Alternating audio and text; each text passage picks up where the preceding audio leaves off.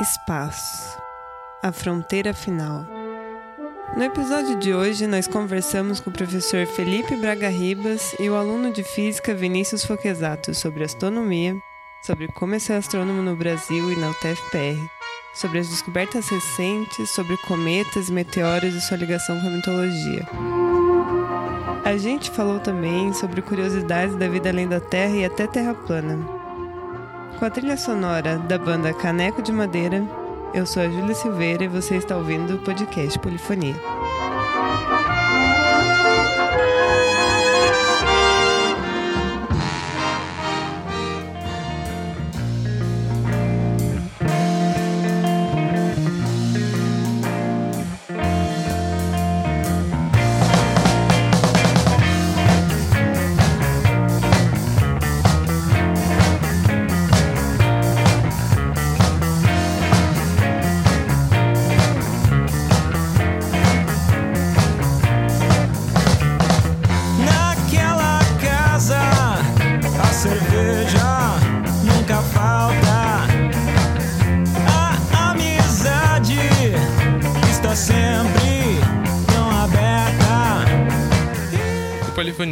Podcast sobre linguagem, ciência, tecnologia, mas acima de tudo sobre pessoas. O projeto começou como parte do programa de protagonismo estudantil e é produzido por alunos da UTFPR. Toda segunda-feira é lançado um episódio novo que você pode ouvir pelo navegador ou no aplicativo do seu celular como Google Podcasts, Spotify ou iTunes. Se você tiver alguma crítica, elogio ou sugestão, pode entrar em contato com a gente pelo e-mail polifoniapodcast.gmail.com ou pelo WhatsApp 999942372. O Twitter é o podpolifonia, o Instagram é polifoniapod e o Facebook é facebook facebook.com/barra polifonia podcast. Lembrando sempre que se você gostar do que ouviu, compartilha com os amigos, porque conhecimento não serve para nada se não for compartilhado.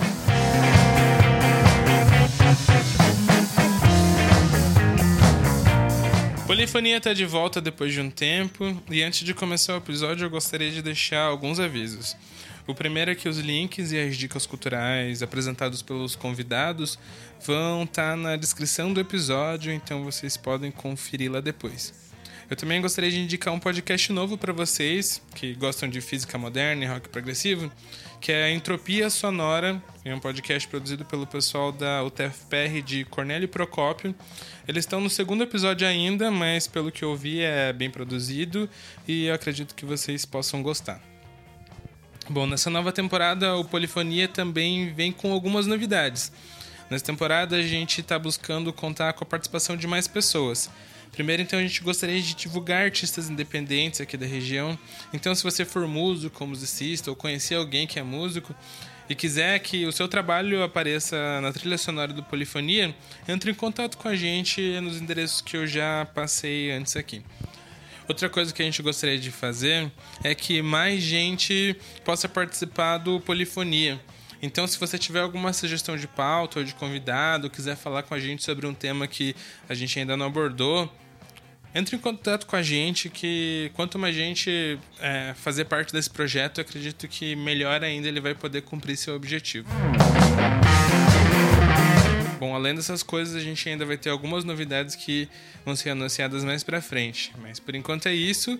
Fiquem agora com o episódio. Música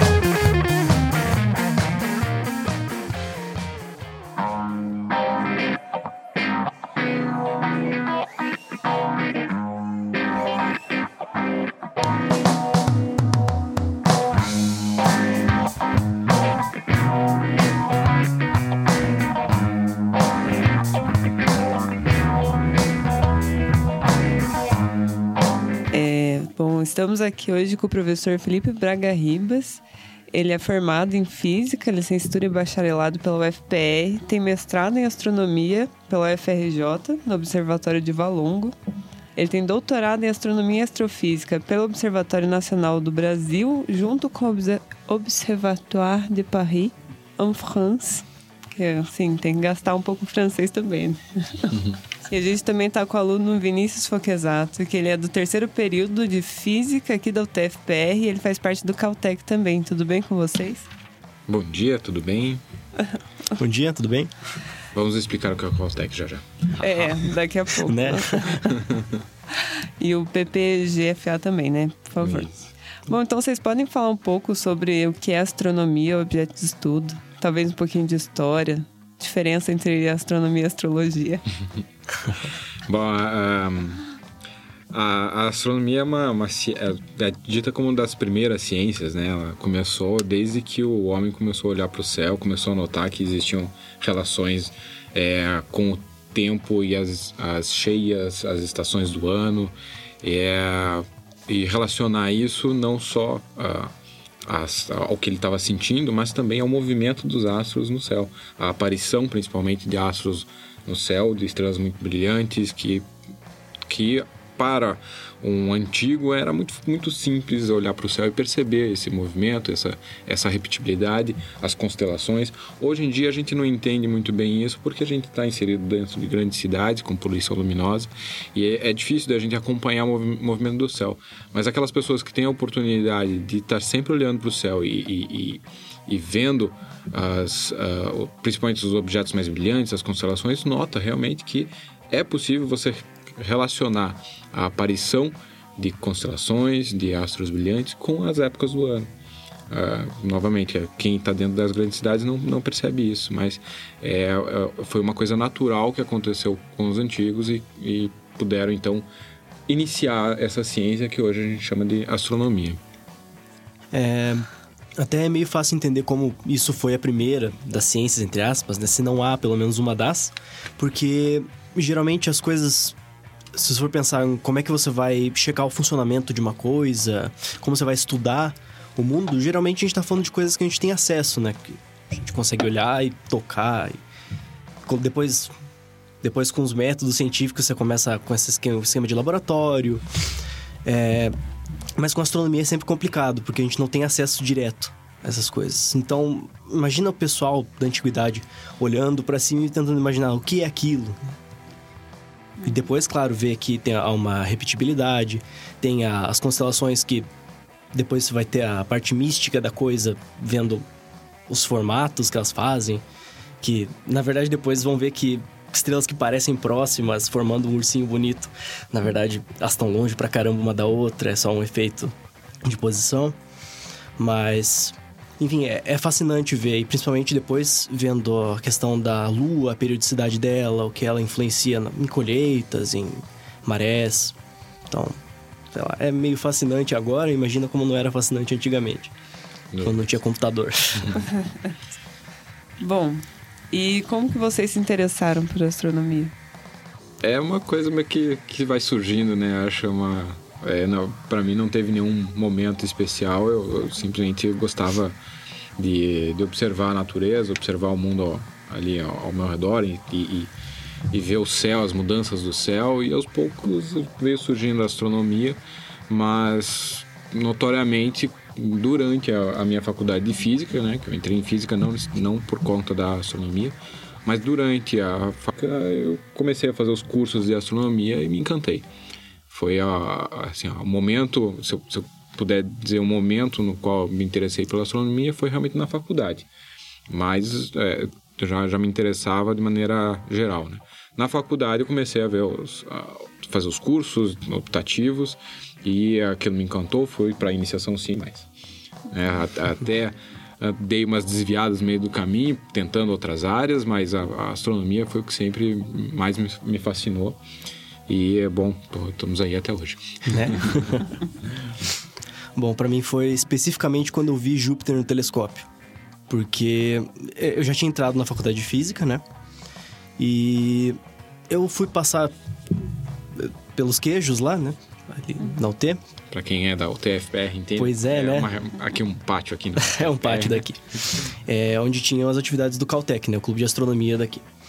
E eu fui checar o que que era, né? Nunca tinha visto no telescópio. E aí mostraram Júpiter. E eu não... Até lá eu não fazia ideia que às vezes a gente olha pra cima e... Às vezes a gente vê estrelas e às vezes a gente vê planetas. Eu sei que é, parece meio tosco, mas, poxa, eu, eu não sabia. E aí quando eu vi, eu pensei, não, não pode ser. E era. E aí eu comecei a pensar sobre astronomia, passei a acompanhar as atividades do clube e agora cá estou eu no clube. No eu já não consigo. do clube. Ou vamos dizer que quem é o clube, né? O clube é o. Ah, então o Caltech é o.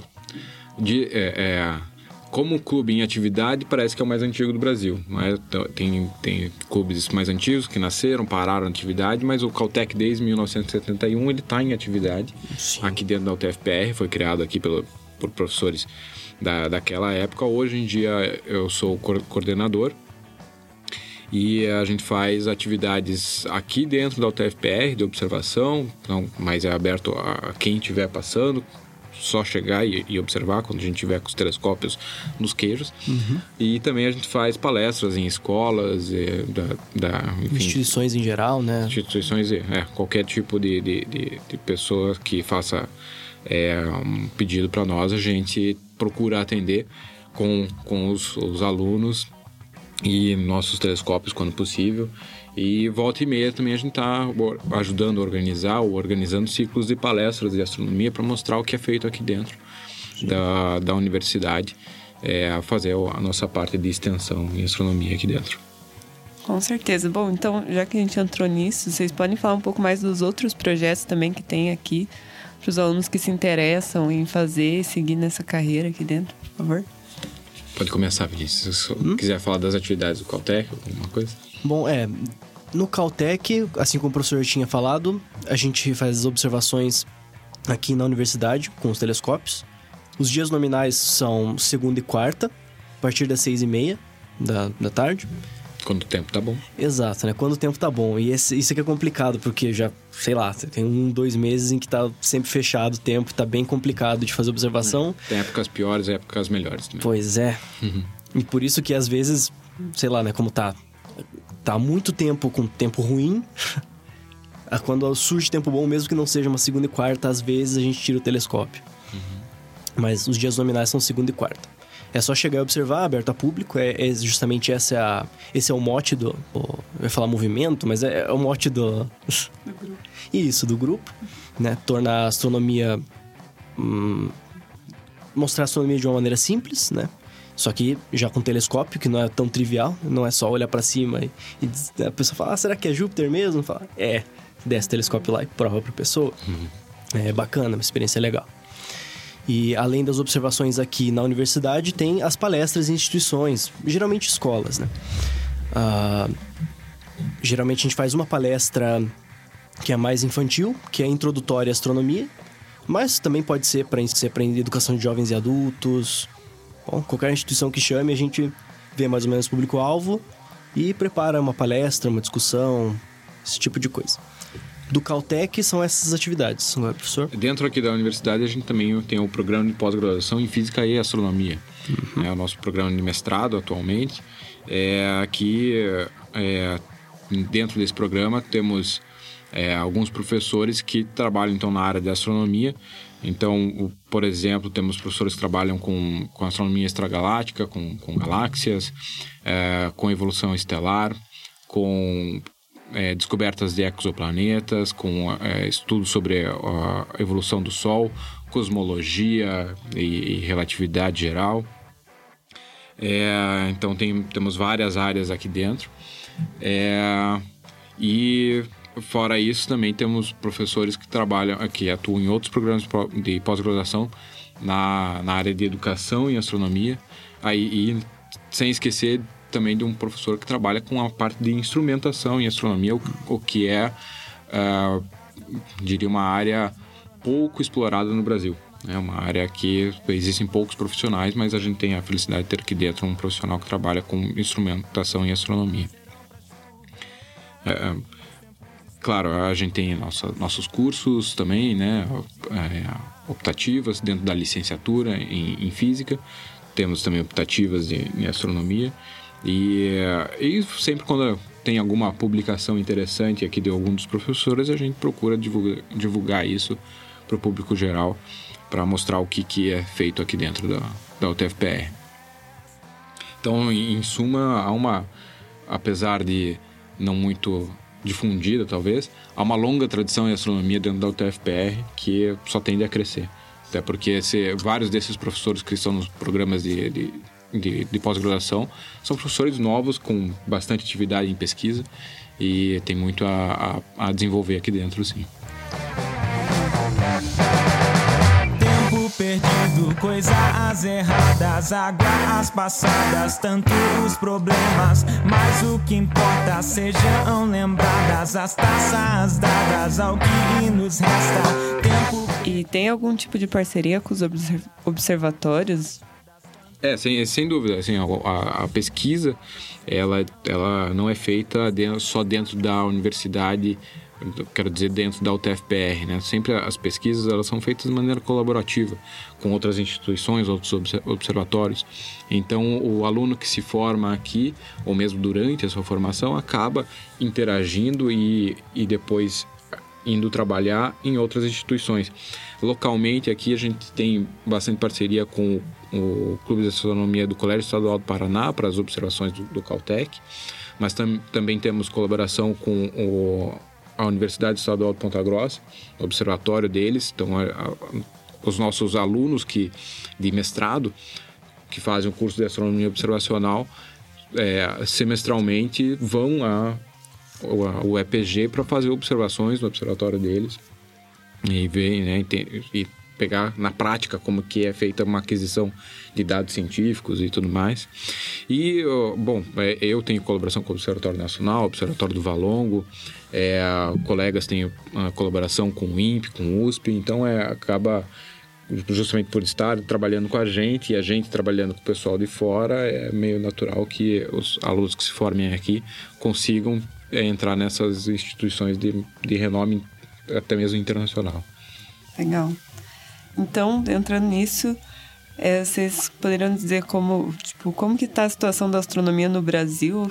A astronomia no Brasil, ela, eu diria, ela, ela não é muito tão grande quanto, poder, quanto poderia ser, é, se a gente for comparar é, números, né? Outras, outros países têm um, proporcionalmente um número muito maior de astrônomos, mas a astronomia que é feita no Brasil é de altíssima qualidade ela os resultados que que são obtidos pelos brasileiros, que geral, geralmente tem colaboração com, com astrônomos internacionais também, mas os resultados obtidos por brasileiros são é, no mesmo nível dos resultados internacionais. Né? É, a gente acaba tendo essa, essa vamos colocar humildade de achar que no Brasil a gente não não tem capacidade, não. Existe grande capacidade é, reconhecida internacionalmente dos resultados obtidos pelos brasileiros, o que não existe é, tanto quanto nos, nos países do primeiro mundo são recursos. Mas existem cérebros, e cérebros extremamente competentes que conseguem sim obter grandes resultados e, uh, e isso é motivo de orgulho pra, para o Brasil. Uh, os, os artigos eles são sempre é, não existe é, no meio científico você dizer assim ah não esse aqui veio veio do Brasil então então vou dar menos crédito não não existe isso de forma alguma é, os resultados são realmente excelentes. Bom para é, dar como como exemplo é a divulgação de, da possibilidade do objeto interestelar, né, o Oumuamua, que passou aqui uh, próximo ao Sol, de ele ser uma nave inter, interplanetária. Né? Então teve essa notícia recente.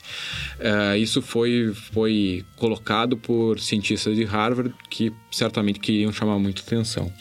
Na semana seguinte, uh, não, obviamente, né? Foi na semana seguinte, então não com o objetivo de desmentir o outro artigo, saiu então um é, artigo de brasileiros mostrando que é, esse objeto é muito provavelmente um objeto é, tipo um asteroide que ou asteroide cometa que não o movimento dele não está ligado a uma propulsão é, artificial, que seria daí de um, então de uma nave artificial. É, infelizmente houve críticas ao trabalho dos brasileiros. Por quê?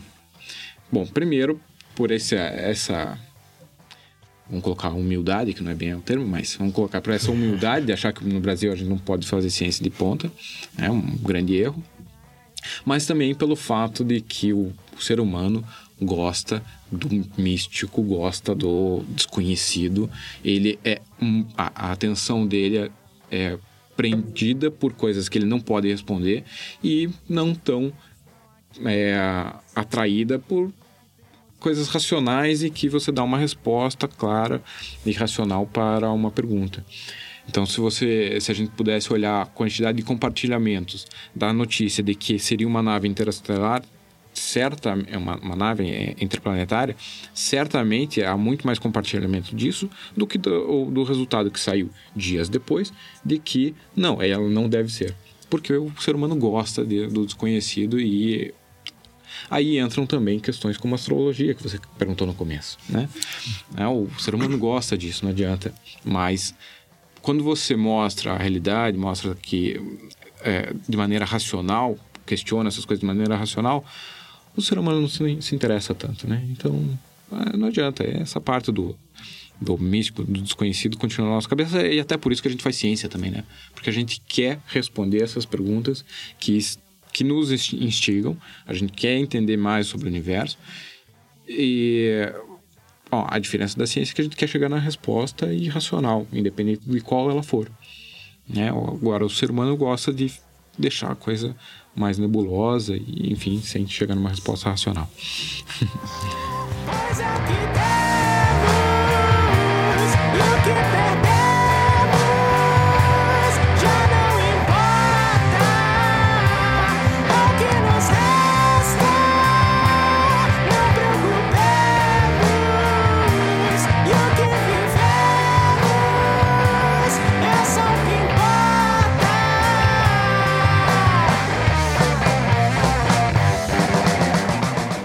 Bom, então falando sobre descobertas de brasileiros, você pode falar um pouco sobre a descoberta dos anéis do asteroide Charículo, por favor? É, então essa, essa é uma, uma outra coisa, é uma outra é, pesquisa em que foi liderada e, e, e, e, não só liderada, mas feita por vários brasileiros. Né? Eu, eu tive a felicidade de ser o autor líder desse trabalho, que é a descoberta do primeiro sistema de anéis em torno de um pequeno corpo do sistema solar. Então, falando em termos mais, é, mais comuns, a gente descobriu primeiro um sistema de anéis tipo o de Saturno em torno de um asteroide. Tipo asteroide, não é bem um asteroide. O Charículo ele é um centauro que está orbitando lá entre as órbitas dos planetas gigantes, Júpiter e Netuno. É, e é um, um, objeto bem pequeno, se a gente for comparar com os planetas, ele tem só cerca de 300 quilômetros de diâmetro e tem dois anéis que ficam orbitando a 400 km dele, é, com uma largura aí de pouco mais de 7 km. Uma coisa extremamente surpreendente, porque ninguém esperava uma, uma propriedade dessa em torno de um objeto desse. É, né, asteroides já são observados aí há, há, centenas de anos e nunca ninguém viu anéis em torno desses asteroides. E a gente numa observação que a gente do, do, nosso trabalho, que é a caracterização desses corpos através de uma técnica chamada ocultação estelar, ou seja, quando esses corpos passam para nosso ponto de vista na frente de uma estrela. Né? Então a gente está lá, a gente sabe a órbita do, do, asteroide e fica observando quando ele vai passar na frente de uma estrela. Nesse, nesse momento, como o asteroide é muito mais fraco do que a estrela, a estrela aparentemente apaga, porque tem algo na frente dela, e durante um certo tempo ela fica apagada. Quando o, o, o asteroide passa na frente dela, ela volta a aparecer. Então, como a gente sabe a velocidade do asteroide, mede o tempo que ele passa durante o, que ele, é, o tempo que dura a passagem dele na frente da estrela, a gente tem a dimensão dele. Então consegue medir ele com extrema precisão, muito melhor do que várias técnicas, só comparável a sondas espaciais. Né? E, e a gente estava fazendo isso para o Charico, que é o maior aí dessa classe dos centauros. E a gente viu que não só ele bloqueou, mas teve assim, um bloqueio um pouquinho antes da luz da estrela, um bloqueio um pouquinho antes e um pouquinho depois. E isso aconteceu de vários observatórios que observaram esse evento ao mesmo tempo.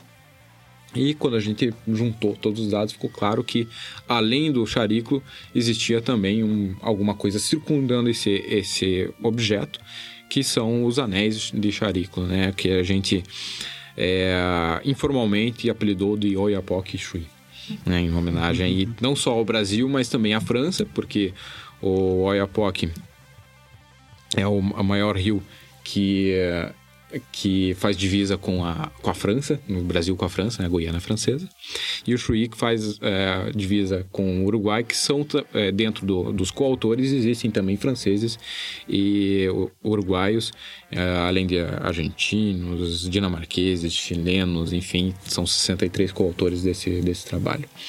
E mais recentemente, agora em 2017, a gente também fazendo esse mesmo trabalho, descobriu que um planeta anão, o Almea, é um planeta anão super interessante por diversas propriedades que ele que já eram conhecidas. A gente descobriu que ele também tem um anel. Então, é, o que a gente está vendo, né, é que anel deve ser uma coisa muito mais comum do que a gente imaginava. Outros devem ter. A gente vai continuar observando esses objetos através da ocultação estelar para tentar descobrir novos anéis aí, essa propriedade extremamente interessante.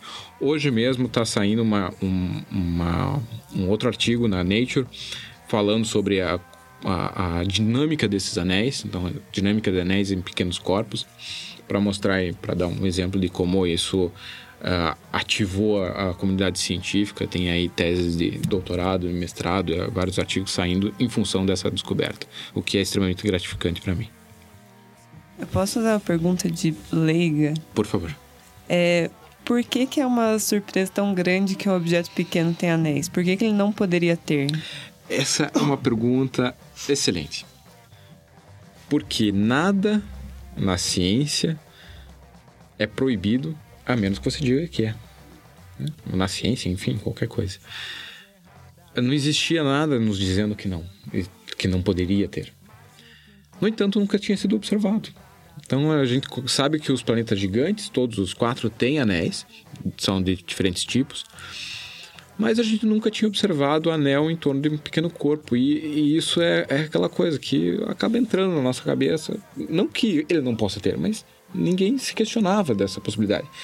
Houveram sim questões, ou existem alguns artigos mais, mais antigos, aventurando a possibilidade, ou, ou estudando a possibilidade de existência de anéis em torno de Marte de existência de anéis em torno de algumas luas de, Saturno, mas nunca ninguém colocou a questão: é possível ou não é possível?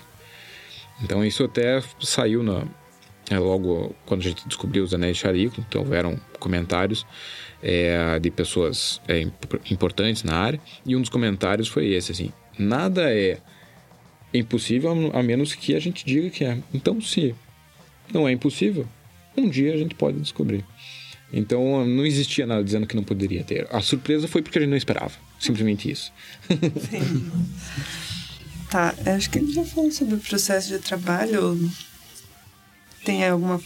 É, bom, né, sobre o, o processo de, de trabalho, né, especificamente das ocultações, ele é bastante interessante, porque uh, para a gente caracterizar esses objetos, é, a gente depende de colaborações internacionais com muitos é, observadores, tanto profissionais quanto amadores, que têm lá seu, seus telescópios, suas câmeras e estão a fim de colaborar com a ciência, né, no caso dos, dos amadores. Então a gente faz as previsões de quando vão acontecer esses, esses eventos de ocultação. A gente conhece a órbita do, do, objeto, a gente quer caracterizar ele. E essas ocultações vão acontecer em, em um determinado instante, numa determinada região da Terra. Então a gente entra em contato com esses colaboradores, explica para eles como que devem ser feitas as observações. Eles procuram fazer as observações, se, se o tempo permitir, se as condições forem favoráveis, e depois eles enviam essas observações para nós para a gente trabalhar em cima delas. Então é bem interessante porque a, a, me dá a oportunidade de, de interagir com pessoas de, do mundo todo, né? De, da Austrália, do Japão, de, Estados Unidos, da Europa. Então é bem interessante ver também não só essa interação, mas a maneira da interação que muda conforme a cultura. É bem, é bem legal de ver as, as diferenças. E a gente tem que se adequar, é claro, à cultura de cada um. É, em relação à astronomia de maneira mais, mais geral, né, muitas pessoas parecem ter essa ideia de que ah, o astrônomo fica lá no telescópio, coloca o olho no telescópio, fica lá vendo a estrelinha e não, né? Isso não né? acontece. É, só os amantes da astronomia que fazem isso. Os amadores, né? os astrônomos amadores e os profissionais, eles estão a fim de obter dados. E obter dados significa colocar um, um, alguma coisa para registro disso pelo telescópio, ou seja, uma câmera. Então, o, o, o astrônomo mesmo, é, ele trabalha muito mais no escritório, com o seu computador, fazendo suas, seus modelos, analisando os dados, do que no telescópio. A, a, parte de você ir no telescópio, é, obter dados, apesar de ser encantadora, gostosa, é, eu gosto bastante de, de ir fazer observação, ela é uma fração só do trabalho. Né? A maior parte do trabalho é no escritório, tá no computador, analisando esses dados e fazendo modelagem sobre eles para poder explicar o que, que é, o que eles estão significando, né? Então o trabalho de um astrônomo é muito mais no computador do que no telescópio. é. E como que funciona então para você adquirir esses dados? Onde que ficam esses telescópios? É, o, os telescópios profissionais, né? No Brasil a gente tem um, um, telescópio que fica no sul de Minas, ou alguns telescópios que ficam no sul de Minas. O maior deles tem 1,60m de diâmetro. Ele fica no, numa montanha, observatório do Pico dos Dias, na, é, próximo à cidade de Itajubá, que é o, então o local do, do é o telescópio profissional no Brasil. A gente tem vários telescópios também no Chile, que ficam então na parte do deserto do Atacama, onde tem uma céu muito melhor, né? E, o, enfim, vários locais. Normalmente, então, telescópios ficam em locais remotos para fugir da poluição das, grandes cidades, para é, em altitude para ter uma qualidade melhor do céu, tentar fugir um pouco das nuvens e, enfim. É, agora, no meu caso, no caso da, das ocultações estelares, a sombra do objeto, né, que é então ele a, a esse evento ele pode ser observado em regiões muito específicas. Então, volta e meia é interessante que a gente pega, eu brinco, coloca o telescópio nas costas e vai para onde a sombra vai passar.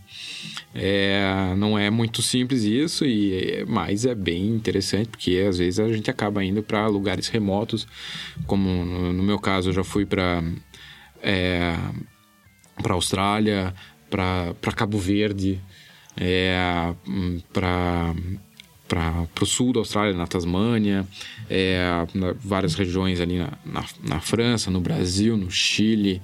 Já tive em vários locais diferentes por conta disso. Eu tinha que ir no lugar onde o evento ia ser observado. E vários colegas também já foram para lugares bem, bem interessantes. Então é uma. É, é, é uma coisa bem, bem rara hoje em dia na astronomia do astrônomo pegar o telescópio e observar num lugar remoto, assim, mas eu tenho a felicidade de, de, porque eu gosto disso, de às vezes fazer isso. Hoje em dia eu, eu tenho feito menos por conta das cada vez mais é, é, é, outras atividades, né? Coisas que exigem minha presença localmente. Mas é, quando dá, eu dou uma, dou uma saidinha para fazer a aquisição de dados.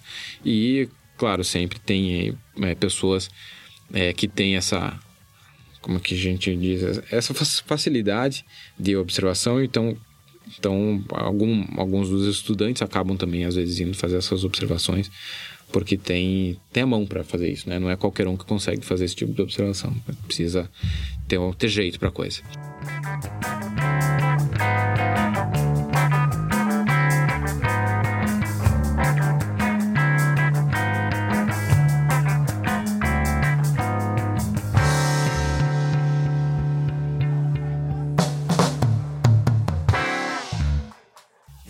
Só perguntar agora, então, no que, que você está trabalhando agora, e daí a gente vai para a parte dos Terra plana. eu, é que, tipo assim, eu sou de letras, eu queria saber por que, que o nome do asteroide é Charico. Eu só queria saber isso. o, o, o Charico chama-se Charico porque ele, como eu disse, ele é um centauro. Então a gente tem os, os, a classificação oficial é, são corpos menores do, do sistema solar. Então, tudo que a gente chama de asteroide, na verdade, são corpos menores do sistema solar. Né? O, os asteroides, eles são especificamente aqueles objetos, esses corpos menores, que estão entre a órbita de Marte e Júpiter. Existe outro tipo de asteroide, colocando entre aspas, que são os centauros, que estão entre as órbitas e Netuno. Entre as órbitas de Júpiter e Netuno. Era isso que o professor estava falando, mas a gravação acabou cortando. Além de Netuno, a gente tem os objetos transnetunianos e também os objetos do cinturão de Kuiper, que também são transnetunianos. Então, a gente separa, e tem ainda mais um exemplo, são os objetos próximos à, à, Terra. Então, a gente separa os diversos corpos menores do Sistema Solar em classes dinâmicas. É, essas classes são extraoficiais, mas comumente usadas na, no meio. Então, a gente tem os centauros. O charículo é um centauro. É, os objetos que estão na região dos centauros recebem nomes de centauros. E Charico, então, é, é um centauro. Então, quando foi descoberto esse, esse objeto, ele recebeu o nome de um centauro, do centauro Charico, e que também é uma ninfa, né? Mas, enfim, é, assim como o Charico, a gente tem Quiron, que também dentro da mitologia tem uma relação com o Charico, que eu já não me lembro mais. É, mas é, o, o, o, nome do Charico vem, vem por isso, pela região onde ele está, que os centauros, e até eles receberam o nome de centauros, porque esses objetos, às vezes eles, assim, em geral eles parecem como os asteroides, ou seja, sem atividade, mas às vezes eles apresentam coma, apresentam ó, atividade cometária, parecem cometas. Então a gente é, não é que não sabe, mas a gente vê que às vezes eles parecem um asteroide, às vezes parecem um cometa. Então eles têm né, meio a ideia do centauro, meio cavalo, meio homem. Não tem essa, essa, essa bipolaridade, né? então por isso são centauros. É, então vocês podem me dizer qual é a diferença de asteroide e cometa? Certo. Um, asteroide é, qualquer corpo menor do sistema solar ou de fora dele, né? Que é composto de o que a gente, a gente, uh, o que a gente conhece como pedra. Pode ser pedra, pode ser metal, uh, mas quando é esse tipo de composição, a gente chama de asteroide. Ou seja, um pedaço de pedra em algum canto do espaço. Contanto que você não possa chamar ele de planeta por proximidade de estrela ou coisas do tipo. Então, se não é um planeta, mas é de rocha e é pequeno, para quando a gente está falando de tamanhos de astros, né? Se ele é pequeno e é de pedra ou metal, a gente chama de asteroide. Cometas são pedaços de gelo. É praticamente a mesma coisa com asteroide, só que ele é feito de gelo. Tem. Uh, muita coisa interessante acontece com os cometas, que é a formação, por exemplo, de cauda, quando eles passam por perto do Sol que na verdade dá pra você estudar a cauda dupla que é formada, que é parte por causa do movimento, parte por causa do ataque radioativo do Sol. É, essas são as diferenças que você tem para estudar asteroides e cometas, né? E as trajetórias deles são bem diferentes também. A trajetória de cometa geralmente é muito.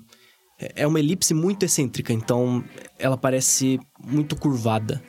Ela não é uma trajetória uh, relaxada, meio circular ou proximamente circular. Geralmente é uma trajetória bem tipo pontuda, sabe, para os lados.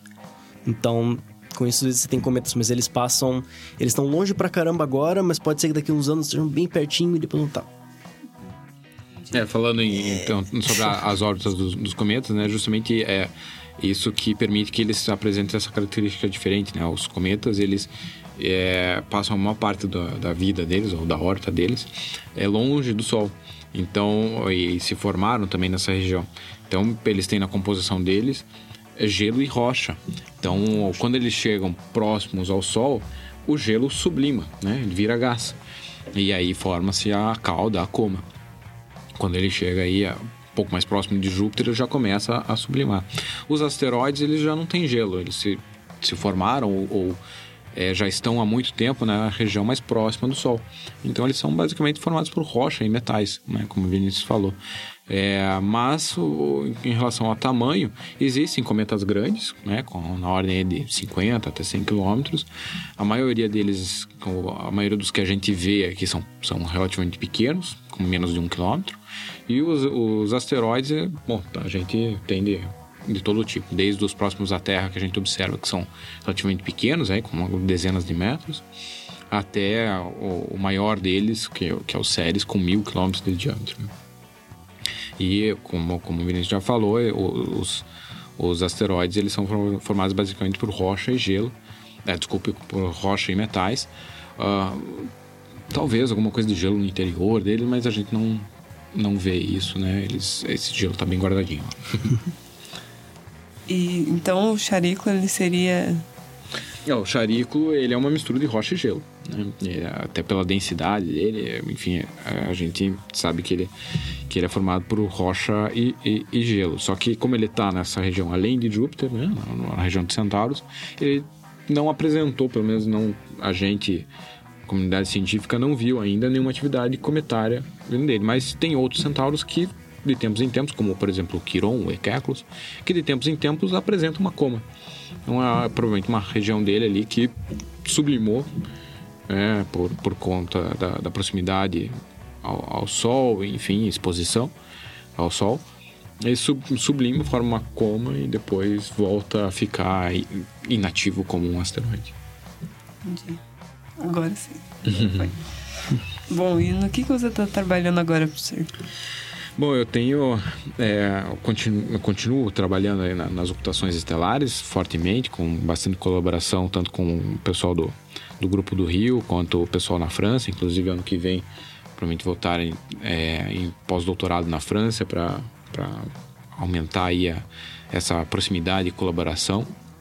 E também o, o, os trabalhos, as publicações. É, tenho alunos de mestrado trabalhando comigo, alunos de iniciação científica, o pessoal do Caltech. E uh, é muito interessante porque a época que a gente está vivendo é uma nova era nesse, nesse tipo de trabalho, porque a gente teve recentemente o lançamento do catálogo Gaia, que é um, um satélite que está medindo a posição das, de todas as estrelas, né? quase todas as estrelas, vai ter estrelas bem fraquinhas, do céu com altíssima precisão. É cerca de mil vezes melhor do que a gente tinha antes. É, e isso é fundamental para o nosso trabalho. Então a gente vai poder prever quando e onde precisamente vão acontecer as ocultações estelares. E daí sim a gente vai pegar nossos telescópios e ir no lugar certo, exato, para observar e caracterizar esses corpos.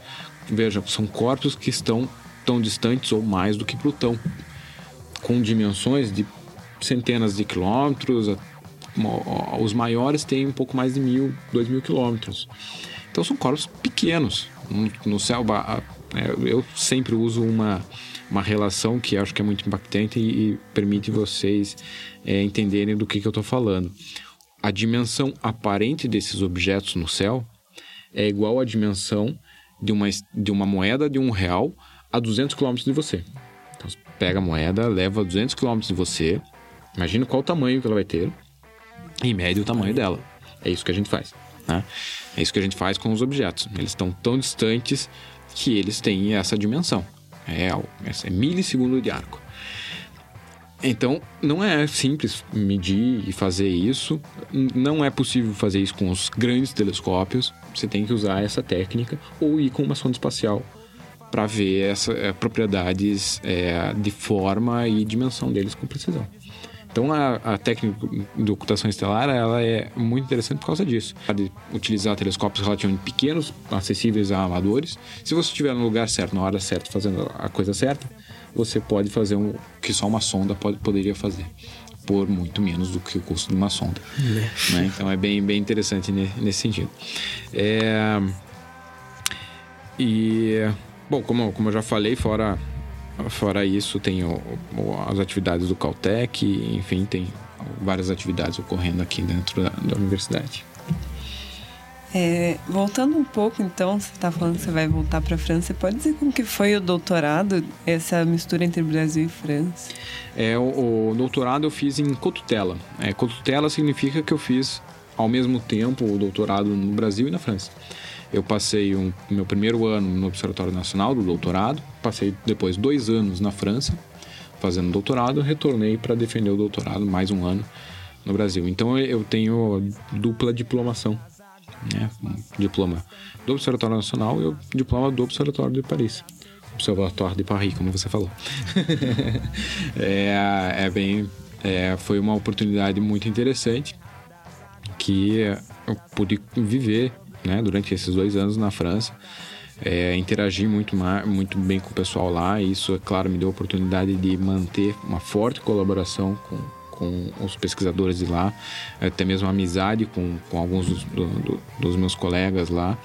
E o que agora está, por exemplo, me permitindo ir lá fazer um pós-doutorado e, quem sabe, conseguir levar os meus alunos para ir estudar lá também depois, porque é, durante esses dois anos eu, criei uma, uma, proximidade com o pessoal de lá, né? E isso é fundamental para a colaboração. Eles sabem quem eu sou, sabem como eu trabalho, é, eu sei como eles trabalham, então a gente consegue realmente trabalhar junto e obter grandes resultados né, de maneira colaborativa. É, só uma outra pergunta. É, você falou que faz esse processo de ocultação com telescópios menores. Qual que é o problema com esses grandes observatórios? Não, é, a gente faz com os menores e com os grandes também. Ah, com né? os grandes é, dá pra fazer também. Dá pra fazer também, só que eles não são móveis. Então ah, a sombra tem que passar sobre, sobre eles. Quando uma, uma, uma, ocultação passa sobre os grandes telescópios, a gente também. Então, volta e meia, a gente tem eventos que foram observados com telescópios de 8 metros, que são os, os maiores, né? basicamente os maiores que a gente tem disponíveis, e com 20 centímetros. Essa, a descoberta dos anéis de Charico teve a participação de telescópios de 4 metros, de mais de um metro e de 28 centímetros. Todos os telescópios, os profissionais e amadores, trouxeram dados que foram úteis para a nossa interpretação e descoberta do primeiro sistema de anéis em torno do pequeno corpo. É bem interessante isso, né? Então, claro, se, se uma ocultação passa sobre um grande telescópio, opa, vai, a gente vai ter dados de alta qualidade. Entendi. Bom, agora vamos para curiosidades.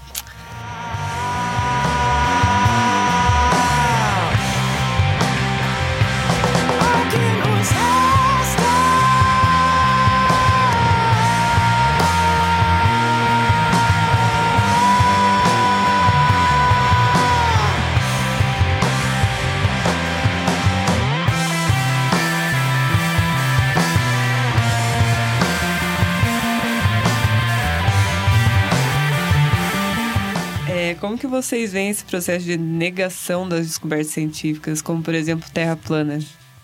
Concordam? Uh... É sempre complicado falar nisso. Porque eu sinceramente nunca parei para analisar da onde veio, sabe? Qual é a origem, a raiz né, de todas essas teorias. Uh... Então é, é complicado, sabe? Eu me pergunto se o pessoal realmente acredita nisso. É, é complicado, porque. Sabe? Pode falar de dogmas e tal, mas. Eu não vejo sentido nenhum para alguém acreditar nessas coisas, sabe? É, fica muito mais difícil de explicar qualquer outra qualquer coisa, qualquer fenômeno, tanto dentro da, aqui na, na superfície terrestre quanto uh, de movimento de, dos corpos do sistema solar ou de fora do sistema solar. Então, é bem complicado, sabe? Eu quando você está um pouco inteirado com a comunidade científica, com a com o estudo, sabe, de movimento de corpos é, do sistema solar, você supor que a Terra é plana, sabe? Uma coisa é você dizer, ah, é, uma coisa é o geocentrismo. Não que eu seja geocentrista, mas, por exemplo, uh, sempre que você observa os astros daqui da Terra, de certa forma você está tomando a Terra como centro. Só que você está tomando isso só de maneira referencial. E também fica muito mais fácil você explicar os movimentos das coisas de fora da Terra quando você não coloca ela no centro do universo. Então, é claro, né? Tem um, um dilema histórico muito. Uma, uma, briga histórica muito grande com geocentrismo e heliocentrismo. Isso depois, Evolução Copernicana. Bom, dá para fazer um podcast inteiro só sobre isso. É bem uhum. interessante. Mas, enfim, voltando, né? Sobre o terraplanismo. Bom, é, tá mais no quesito de, acho que crença, né? Se for mesmo. Porque eu nunca conversei com um terraplanista. E eu não sei se seria produtivo ou não. Eu não sei, eu só nunca tive oportunidade, nunca conheci um. Como você falou, será que existe um terraplanista de verdade? Ap- Aparentemente sim, né? É, mas acho que as pessoas que é, tem, deve ter muito, muitas pessoas aí nessa, nessa, nessa discussão que estão mais por festa e, e não questionam muito e vão na onda, porque é, é você negar aí pelo menos dois mil anos de história, né? Dois, pelo menos dois mil anos de conhecimento. Então você quer usar o teu celular, mas quer ficar pensando que você está dois mil anos atrás, né? No conhecimento há dois mil anos atrás. É, é muita negação, assim. É, é muito querer acreditar em alguma coisa que não tem fundamento nenhum. Agora, eu já cheguei num- numa fase em que eu não.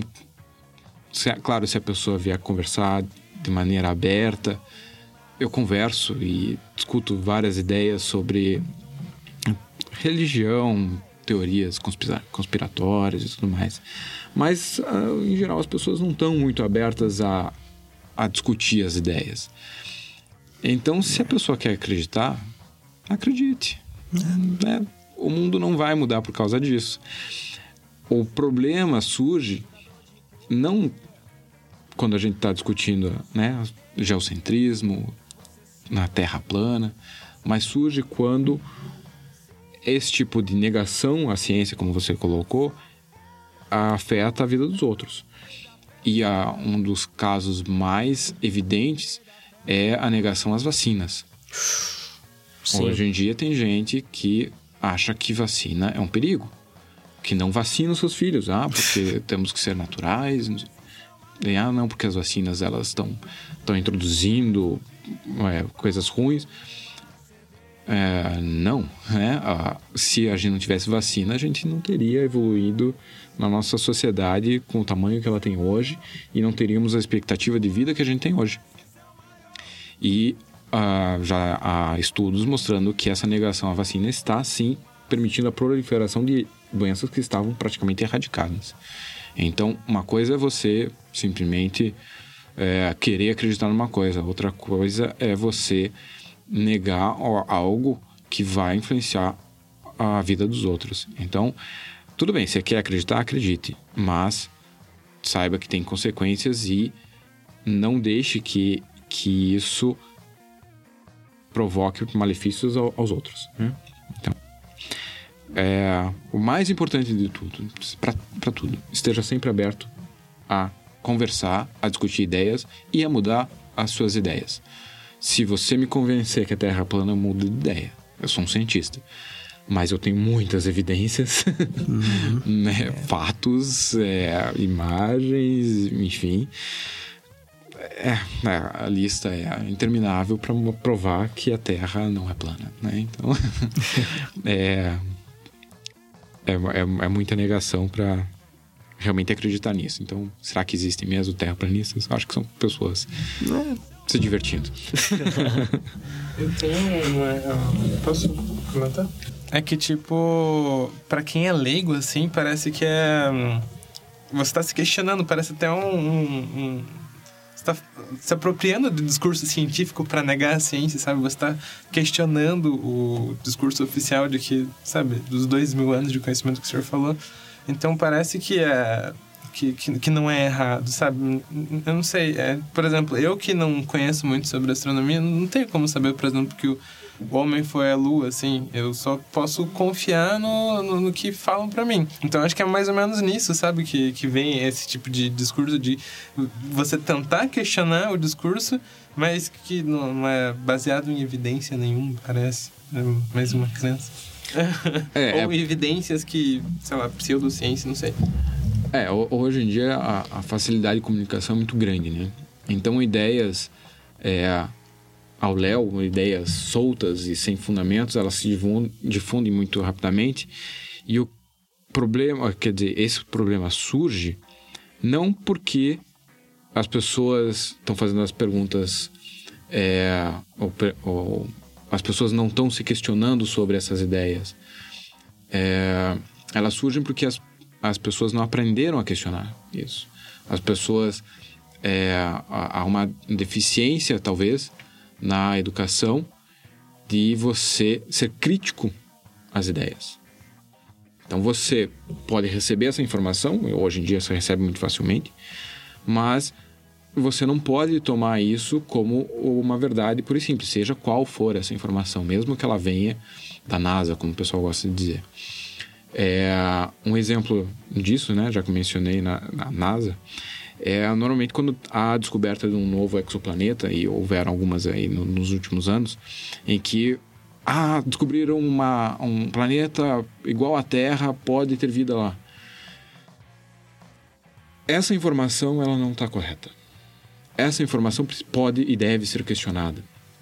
Então, o que descobriram foi um exoplaneta que está orbitando uma, uma estrela diferente do Sol, está orbitando provavelmente numa região que a gente acredita ser habitável, que significa que pode ter água, pode ter água, e que esse exoplaneta provavelmente tem uma dimensão similar à da Terra, é...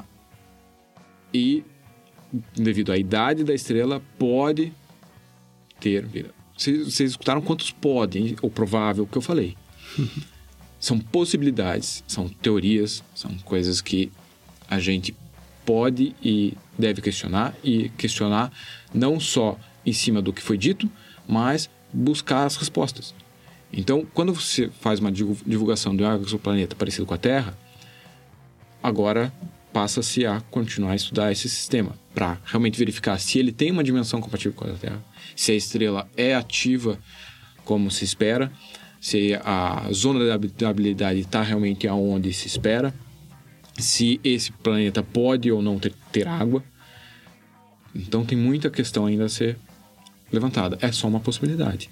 Então ninguém ainda tem um exoplaneta que você possa dizer que tenha vida ou que tenha condições de ter vida. A gente vai ainda atrás dessas respostas.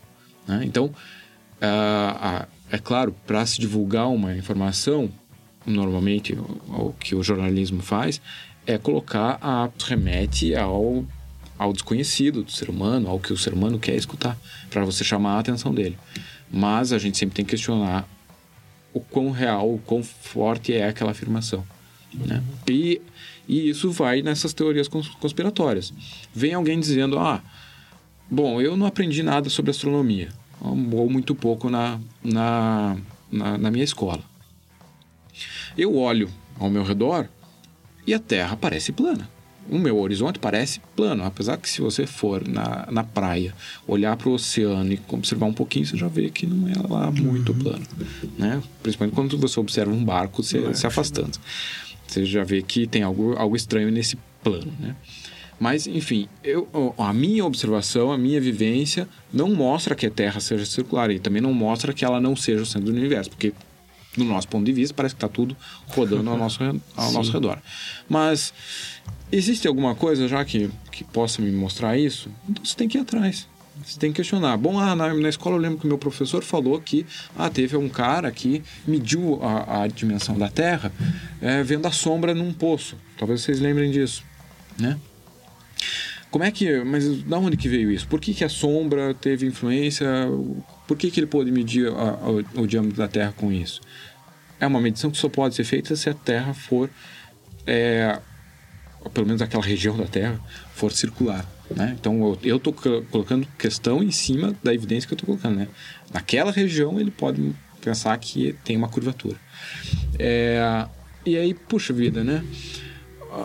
Uh, teve um carinha que saiu de Portugal, ele queria ir para as Índias, ele passou pela. descobriu a América, bom, outros descobriram a América, ele passou pelas Américas, ele deu a volta, é, é, quer dizer, ele conseguiu dar a volta na Terra e não caiu na, na tal da, da extremidade da Terra plana, né? Como é que isso pode acontecer? Então, busca, busca o que você aprendeu. Se, se você não tem certeza, busca os seus, seus livros, busca a, essa informação. O homem foi, foi para a Lua, né? O grande conspiração. Então, como é que eu posso ter certeza disso? Né? Claro que você pode questionar. A ciência ela, ela é aberta a questões. E essa é a diferença da ciência para a crença. Né? Ela é aberta, aberta a questões, elas têm as respostas e chega um limite que você diz: bom, isso eu não sei ainda. Isso eu, eu vou, vou perguntar. É, eu vou, vou, vou, vou atrás. Então, a, o homem foi à Lua? Bom, é, teve lá aquela bastante divulgação do programa espacial americano, tem aquelas imagens, aí o pessoal faz questões sobre aquelas imagens, mas que fatos hoje em dia eu posso utilizar para isso? Então, eu posso utilizar novas sondas de outros países que foram lá e fizeram imagens das marcas deixadas. Então, você pode questionar isso ainda, como eu já falei, né? Pode questionar tudo. É, mas existem é, rochas trazidas da Lua, que não, não existem análogas na Terra, e mais forte ainda, e foi deixado lá pelos, pelos astronautas, o que a gente chama de retrorefletor, que é um instrumento, basicamente, um, o mesmo retrorefletor que você tem na, na bicicleta ali, o olho de gato que a gente chama, mas uma coisa um pouco maior, que você joga um canhão de laser para a Lua e esse laser retorna para a Terra. Né? Uma fração dele retorna, mas é uma fração que só é compatível se você tiver um retrorefletor. E com isso você mede a distância da Lua em centímetros toda noite, se você quiser. É um artefato deixado lá pelos astronautas que ah, o resultado né, só pode existir se você tiver esse artefato lá. Então é, um, é mais uma evidência que você pode utilizar. E outra Outra maneira mais simples de, de questionar tudo isso é: o que, que é mais simples? A resposta na ciência em geral é a mais simples. O que, que é mais simples? É eu acreditar numa grande conspiração né, que é que perdura até hoje, né, para dizer que os americanos venceram a corrida espacial, venceram? Depende de quando se determina o limite, né? Porque os russos mandaram alguém orbitar a Terra antes, então venceu, né? Depende de qual que é o, a, a linha de chegada, né?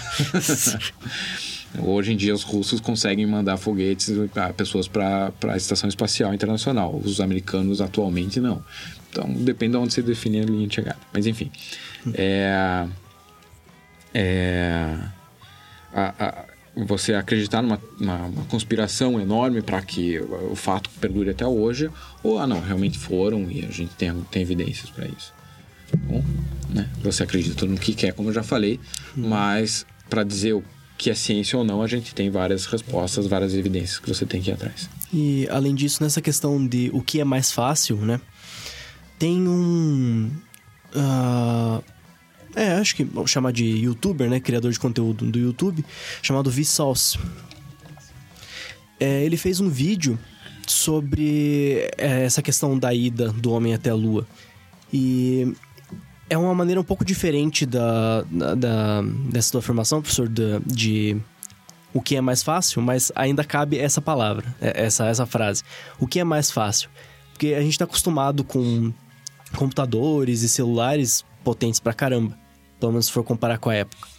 Editar um vídeo, produzir coisas do tipo, hoje em dia é uma coisa trivial, uma coisa muito fácil. Na época não era tão fácil assim. Ele fez uns cálculos, por exemplo, do quanto de rolo de filme, de trabalho seria necessário para forjar as evidências da época. E parece que não era tão fácil assim, era fazer tudo isso. E se for ver, em questão de levar uma pessoa, propulsionar algo daqui para fora, era algo que estava acontecendo toda hora. Né? Embora não é, embora não fosse uma pessoa, mas coisas orbitando a Terra, coisas orbitando a Lua, já tinham bastante missão espacial, principalmente as russas ou soviéticas na época, né?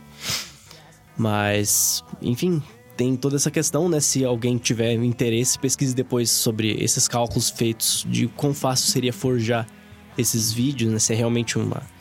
Como é que é? Uma, uma mentira do Kubrick, né? Ah, todo um filme do Kubrick. Uhum. Mas tem essas questões. O que eu acho engraçado é que eles, tipo, se apro... o pessoal, da... acho que o senhor respondeu perfeitamente, já, eu só queria comentar. O que eu acho engraçado é que o pessoal se apropria meio que do discurso científico para tentar é, falar sobre a pseudociência, sabe? É, por exemplo, o senhor falou da, da questão do, do lá, do, do descobridor, descobridores que passaram pela Terra, eles vão inventar um outro argumento para falar que como isso aconteceu. Então, é, sempre tem uma, uma desculpa para para dizer que eles estão certos, sabe? Negando esse negócio. Tá é, é, é, sim. É meio uhum. difícil. Então, Quero defender a Terra plana. Como assim? Boa, boa. Não, é que eu leio bastante sobre esse tipo de teoria, eu gosto, sabe? E como você disse da vacinas, é, é uma negação de tudo que é científico e a volta ao natural, assim, ah, a gente quer ser natural. Então a Terra plana, a teoria da Terra plana para existir, ela se baseia no, na negação da matemática. Tudo que não é número natural é abstrato. Então não existe, se é abstrato não existe, entendeu? Hum. E aí por isso toda a teoria de, tipo, astronomia, todas as coisas Puts. que tem não são não tem como provar se você não não se utilizar de números estritamente naturais. Uhum. E é por isso que tem terra plana. Ai, gente. Só que aí a gente cai numa questão muito complicada, porque na verdade número nenhum existe. Exatamente. O número já é um conceito abstrato. Você nunca então. vai tropeçar num raiz de dois. Eu, eu não cheguei atrasado porque eu tropecei no número dois aqui. Não tem isso. Então, Exatamente. na verdade, você negaria todos os números. É, é a negação de todos os números. É como se você falasse assim, não, não tem como escrever porque as letras não são, sabe, não são coisas reais. Uhum. e é exatamente isso. Só que, tipo, a contagem vale, mas assim, o número um não existe, uhum. entendeu? É abstrato. Então, se é abstrato, é. como que você vai fazer um paralelo com o real? É. Não tem como na, nessa uhum. teoria, assim. É, então, se as pessoas querem voltar. É, há, milhares de anos, né? É melhor que elas não utilizem seus celulares, ah, suas TVs, é, seus meios né? de comunicação, suas mídias sociais. É que elas foram criadas em cima de coisas é abstratas, é real, né? né? É. Nada de, e tudo isso polui, sem dúvida. Tudo isso Faz é, mal, né? Faz mal. precisa de uma exploração de terras naturais para existir. Então, é, quer, quer viver só no natural, viva, mas você não vai viver muitos anos. É. não, é. hoje em dia a gente consegue viver até aí os 80 ou mais anos, né? Uma, uma média aí, quando a pessoa tem uma boa qualidade de vida, enfim. Hum. Por conta de tudo isso que está ao nosso redor, né? Então, a medicina, desenvolvimento de tecnologias para alimentação. Então, se você negar tudo isso, é, é uma ingenuidade absurda, né? É, eu vou contar um caos agora. É, uma vez minha mãe chegou preocupadíssima que eu tava com o celular na mão, sei lá, fazendo qualquer coisa. E ela preocupada que ela recebeu no WhatsApp, assim, falou: Júlia, pelo amor de Deus, larga esse celular que isso aí tem ondas eletromagnéticas. oh, Deve ficar assim, mãe. Você sabe o que, é. Exatamente. É essa coisa, tipo, de desconhecimento, mas querer se apropriar também. E, tipo, não é, não é natural. Eu, tipo assim, calma. pois é, então, é, é, essa questão mostra a deficiência na educação porque ondas eletromagnéticas são todas as ondas de comunicação, né? rádio, wireless, microondas, luz visível, luz visível também, infravermelho, raio-x, tudo isso é onda eletromagnética. Uhum. Então, se você for ver, nós estamos imersos num mar de ondas eletromagnéticas. A gente até emite. Nós emitimos ondas uhum. eletromagnéticas, o Sol né, é a nossa principal fonte de ondas eletromagnéticas, que é a luz. Né? Então, esse caos mostra a deficiência na educação. Então, a gente precisa investir sim na educação de base, para que aos poucos as pessoas saibam questionar afirmações tão absurdas como essa. Né? É, realmente, o solar emite ondas eletromagnéticas, sem dúvida. Ainda bem. Por isso que a gente tem o nosso 4G, nossa wireless e tudo mais, e consegue enxergar ele. é impressionante. o maior anfitrião conhece seu Mário. Uma família do caralho, pouco mais um dia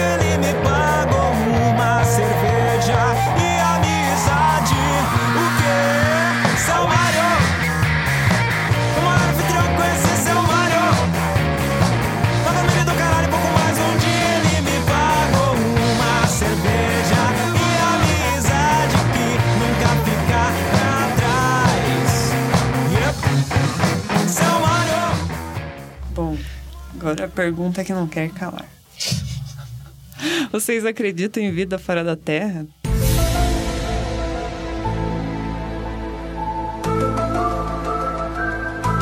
Ó, é sempre complicado. Ah, porque. Se essa pergunta é se eu acredito ou não. Ó. Eu acredito. Oh! Mas não é assim, que sabe, tem reptiliano e eles observam a gente à noite. Não. Porque a Terra tá perto de um dos braços da Via Láctea.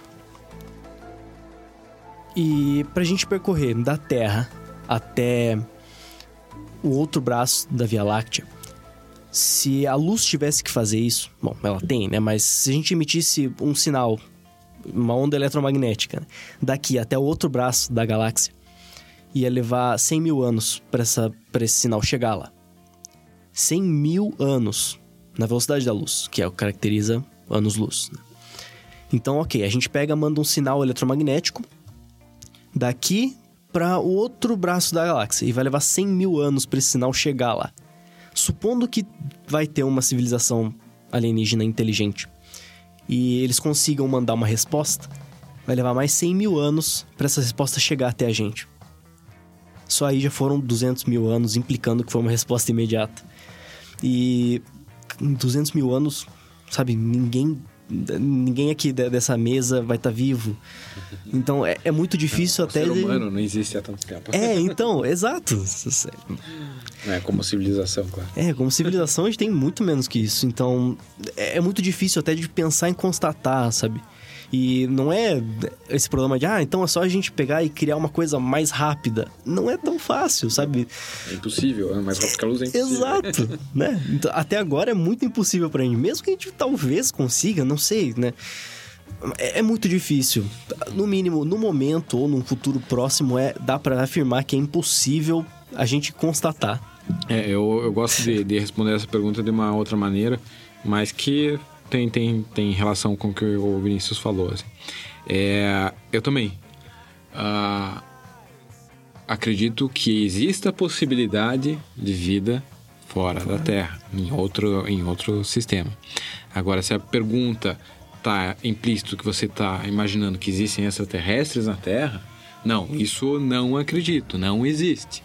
Né? A gente não tem evidência nenhuma para isso né, relatos de pessoas, de, de, indivíduos, eles não são fortes o suficiente para a gente poder afirmar a existência. São, é, eles sempre têm um viés muito forte né, da, da vida da pessoa. Então a, a pessoa pode ver alguma coisa, desconhecer o que, que é aquilo e afirmar categoricamente que aquilo é alguma coisa que ela está associando a um, um, ser extraterrestre. Agora, a, o universo é imenso, né? E parece uma, uma frase vazia, mas não. É o, o universo ele é muito maior do que a gente consegue imaginar. Se a gente for ver a quantidade de estrelas ou sistemas planetários, né? Cada estrela pode ter um sistema planetário. É, é, é muito maior do que essa é, uma, essa é uma, uma frase de impacto, mas ela é, a, o número de estrelas no universo é muito maior que o número de, de grãos de areia nas nossas praias. É, em, em cada uma dessas estrelas existe alguma possibilidade da evolução de um, tipo, um certo tipo de vida. Então a gente imaginar que é, só aqui no, na nossa Terra houve as condições necessárias para o surgimento da vida, é uma ingenuidade tremenda. Né? Ah, o universo é tão grande que, se você for jogar simplesmente, né, aleatoriamente, um número aleatório, ah, você tem um, um, sem número de chances de conseguir que é, as condições necessárias que a gente teve aqui para a formação de vida existem em outros lugares. Então existe, né? Existem pessoas que, que estudam isso, e estudam justamente essa estatística e tal, e, e é claro que, assim, a grande possibilidade de existir outro, outras formas de vida, outras vidas evoluídas, mas a gente entrar em contato é na linha do que o Vinícius falou, né? É muito difícil. Uhum. É, a gente ter essa informação e poder dialogar com esses seres é uma coisa que é, depende aí da, da, do tráfego dessa informação, das distâncias que a gente né, tem. E ainda o pessoal sempre fala assim: ah, não, mas é, pode ser tão evoluído que eles já conseguem compreender como trafegar pelo universo através de buracos de minhoca e coisas assim, né? Então, coisas que a gente não domina ainda. Mas aí a, a questão surge no como é que a gente faz uma exploração de um sistema, né? Como é que a gente fez? Seja nas grandes navegações, sejam nas cruzadas, sejam na exploração dos planetas. O que, que você faz? Primeiro você manda alguma coisa para ir dar uma observada. Você não chega com uma civilização. Né? Você, ah, deixa eu ir lá. Ou você não manda uma, um carinha lá. Né? Você manda uma, uma sonda. Então você manda uma sonda para estudar. Essa sonda ela não vai passar, ela vai tentar orbitar. Bom, a primeira pode passar, depois você vai tentar orbitar. Ela não vai chegar direto e ir pegar um indivíduo e tirar fora. Né? Então, a, a, a gente não, não teve nenhuma evidência de uma sonda interplanetária que é, esteve orbitando a Terra para depois vir uma outra sonda que veio é, abduzir um, um, um elemento para depois é. estudar o que, que, seria essa espécie, né? Então, é, é, é muito fantasiosa, né, essa maneira, porque as coisas não funcionam assim. Não, você não chega é, de pronto pegando alguma coisa, porque é, é desconhecido para você também, né? Seja, seja a civilização que for. Você não sabe qual é o poder daquela civilização e você simplesmente manda alguma coisa lá para possivelmente ser destruída. Não, não é. Não é assim que funciona uma, uma exploração, né? É, então, é, não faz, não faz sentido nenhum esse tipo de coisa. E, e mais curioso ainda é que a, a, esse tipo de, de ideia, de, de, de história, tem uma data de início, né? Então isso surgiu a partir de uma brincadeira de um radialista né, que falou: ah, os marcianos estão invadindo a Terra e Ele fez lá uma brincadeira. Guerra dos Mundos, né? É, exatamente. Ele leu um trecho. Um trecho da Guerra dos Mundos, um livro famosíssimo. É, e, e, a partir de então começaram essa, essas, essas histórias, essas é, reportagens, né? Então tem uma data para início. Opa, e não existia antes, por quê, né? E, e, veja que não surgiu, como eu falei, né? Uma exploração, não, já surgiu como uma invasão.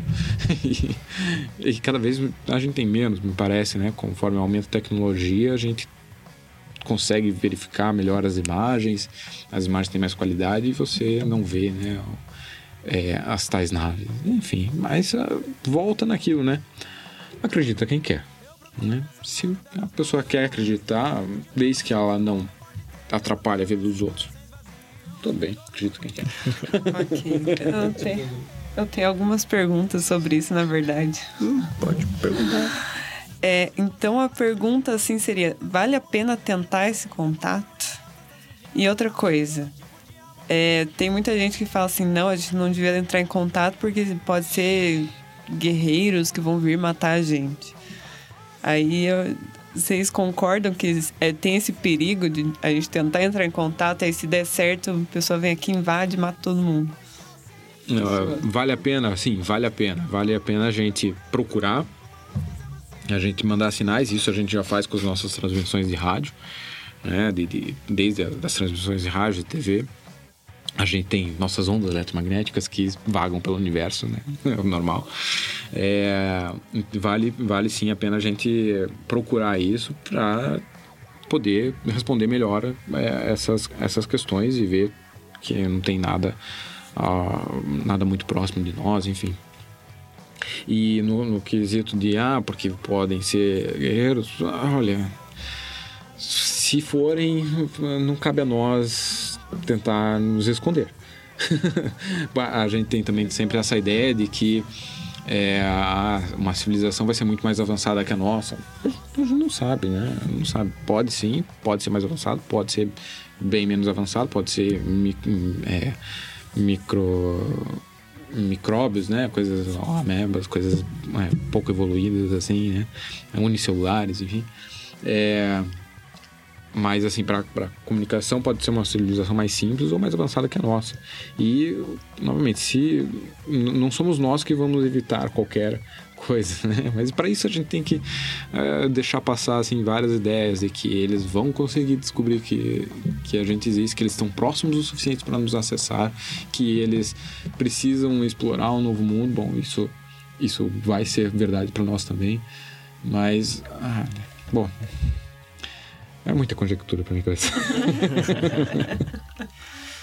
É. é muito senão. uh, sobre uh, essa questão de mandar, de a gente tentar encontrar né, outras civilizações, a gente teve as missões a Pioneer e a Viking também, né? Hum, que Voyager. tinham. Isso, Voyager, não era Viking. É, as missões Pioneer e Voyager, elas mandavam aqueles discos de ouro. Não sei se já ouviram. Eram discos de ouro com informações da Terra. Uma delas tinha sons da Terra, que era era um negócio meio bizarro, na verdade. Tipo, bebê chorando, É, cachorro Eu latindo. só colo- colocaria no presente, porque ainda existem essas. é, É elas isso, ainda verdade. estão Elas em ainda, atividade. elas estão voando por aí, né? Voando? É. Estão indo, estão avançando, né? Bacana, bacana. Quantas... Uma delas já saiu do sistema solar, né? É, então, é outra questão, né? O que, que é o limite do sistema solar? Depende como você. Verdade, né? Como você define, Ultrapassou então- a linha da órbita de Plutão? Plutão, não. É, já, Né? Não, já, já, já ultrapassou a órbita de Plutão, já está cerca de 100 unidades astronômicas, ou mais do que isso, mas existem objetos que a gente conhece e observa hoje em dia que estão a essa distância, objetos do sistema solar. É, então, a, a, essas A sondas já, é já passaram é, é, zonas de, influen de, de diferentes influências do Sol. Né? É, mas elas ainda estão ó, se a gente for pegar a meia distância entre o Sol e a estrela mais próxima, elas ainda estão muito próximas do Sol. Ainda estão no nosso jardim, né? É, exatamente. Bom, é, e daí tem esses discos, né? Que fizeram de ouro. Eu não sei muito bem se foi de ouro porque é bonito ou se tem é, porque se preserva, não não não é que não corrói, como é, não oxida ou não oxida facilmente, pelo menos. Eu não sei se quimicamente ele é impossível de oxidar ou só difícil, mas no mínimo difícil é.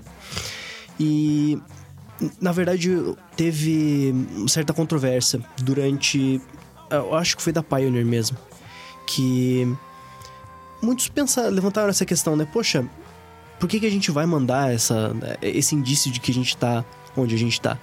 Porque em um desses discos tinha um mapa, entre aspas, né? É, tinha meio que uma instrução de como usar o movimento da, da, da, da sonda. Conta como uma sonda, professor?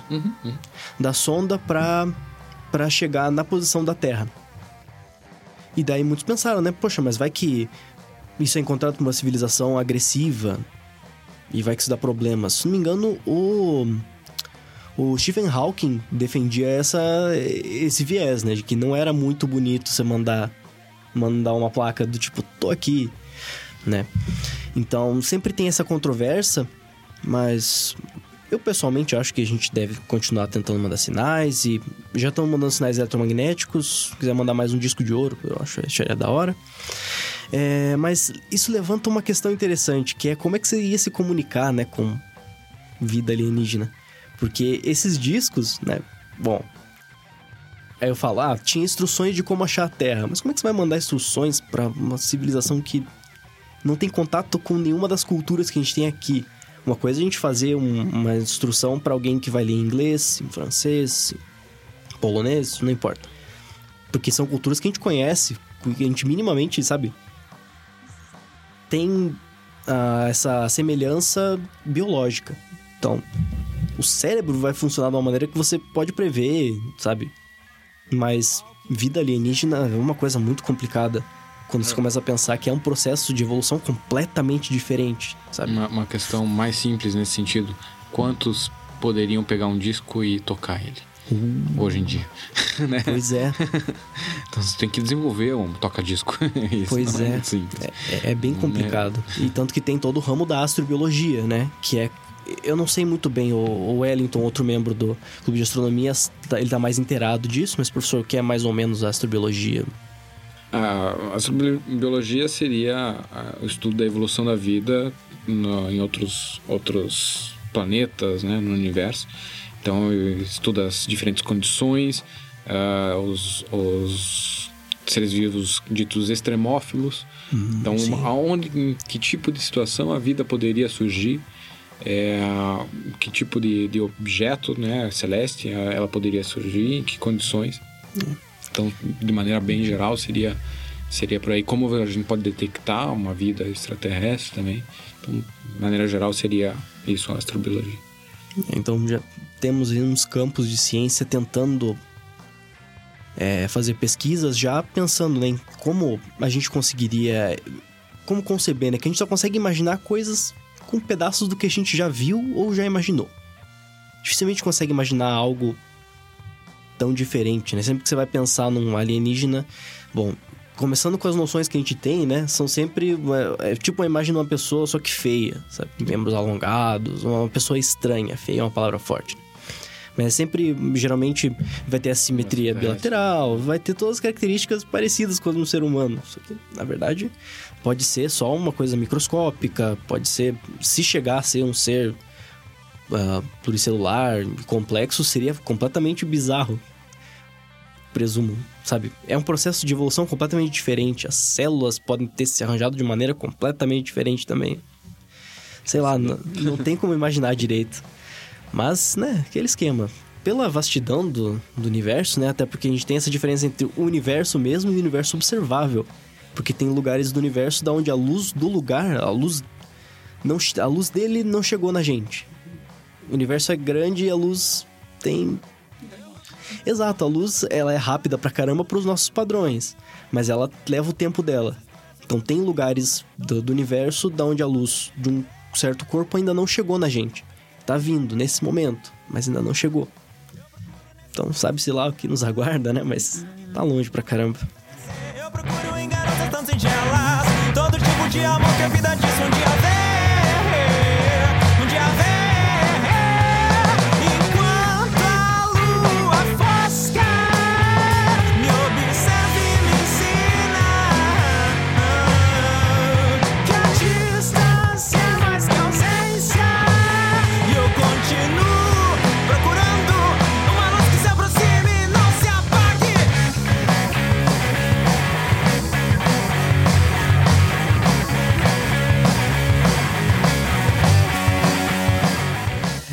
esse negócio da luz que eu tava falando do Versalce, né? Que tem luz que a gente ainda vê, mas só que ela já morreu, né? Sim. Eu acho muito doido isso. A gente vê a luz, mas ela tá morta, a estrela tá morta. Triste. É, isso é uma. É uma coisa que a gente usa para explicar, para tentar deixar claro que a informação que a gente está recebendo ela é uma informação de anos atrás. É, não, dificilmente uma das estrelas que a gente esteja realmente vendo no céu ela já está morta, né? Porque processo de evolução de uma estrela é muito lento, se a gente for comparar com, com as distâncias das estrelas que a gente consegue ver. Mas, sim, é, é a, a, informação que a gente está recebendo é de muitos anos atrás, às vezes milhares de anos, ou. É, milhares ou centenas de milhares de anos atrás. É, uh, o que leva a essa, a essa ideia de que a luz que a gente está vendo pode ser de uma estrela que já tenha morrido. É. Mas dificilmente de fato é, tá? É, quando a gente descobre uma supernova, em geral a gente essa estrela é, é, é em outra galáxia, coisa assim, então é, ela não não era vista por nós, né? Então a luz dela é muito fraca para ser observada. E aí ela se torna uma supernova, então tem brilho suficiente para a gente poder detectar. E aí sim, uma, é, é uma estrela que essa explosão ela já aconteceu há milhares ou mesmo milhões de anos atrás. A gente tá vendo uma explosão que aconteceu milhões de anos atrás. E é, é sempre legal para ter essa noção da diferença de, de tempo entre um evento astronômico, desses de porte de estrelas, por exemplo, e o tempo desse evento ter acontecido e da gente ficar sabendo dele, da gente ver ele visivelmente. Ah, plonasmo, isso não é ver visivelmente. Mas enfim, a estrela mais próxima do nosso sistema, sem contar o Sol, né? Porque ele é a referência. Uh, é a próxima Centauri, que está 4,5 anos-luz, né? Então, poxa, já são 4 anos e meio de distância de tempo, né? Por exemplo, da luz que a gente está vendo da próxima Centauri e da gente, né? Aquele esquema, se a próxima Centauri subitamente desaparecesse, a gente ia levar 4 anos e meio para ver, para não ver mais o brilho dela. E ela é a estrela mais próxima do nosso sistema, sem contar o Sol. E isso ainda é nosso jardim. É, se o sol desaparecesse, a gente só ia saber daqui a oito minutos. Pois é. Então, Então, é, a, a informação demora um certo tempo leva certo tempo. A supernova é a explosão de uma estrela? É o final da vida de algumas estrelas. Sim. E é um fenômeno muito raro. Não, não é raro, não. É, eu diria que, enfim, com, até com os- um, um novo telescópio que vai estar em operação em breve, em alguns anos, o LSST, é, a expectativa é de se descobrir né, várias supernovas por noite. Falam-se em centenas de supernovas por noite.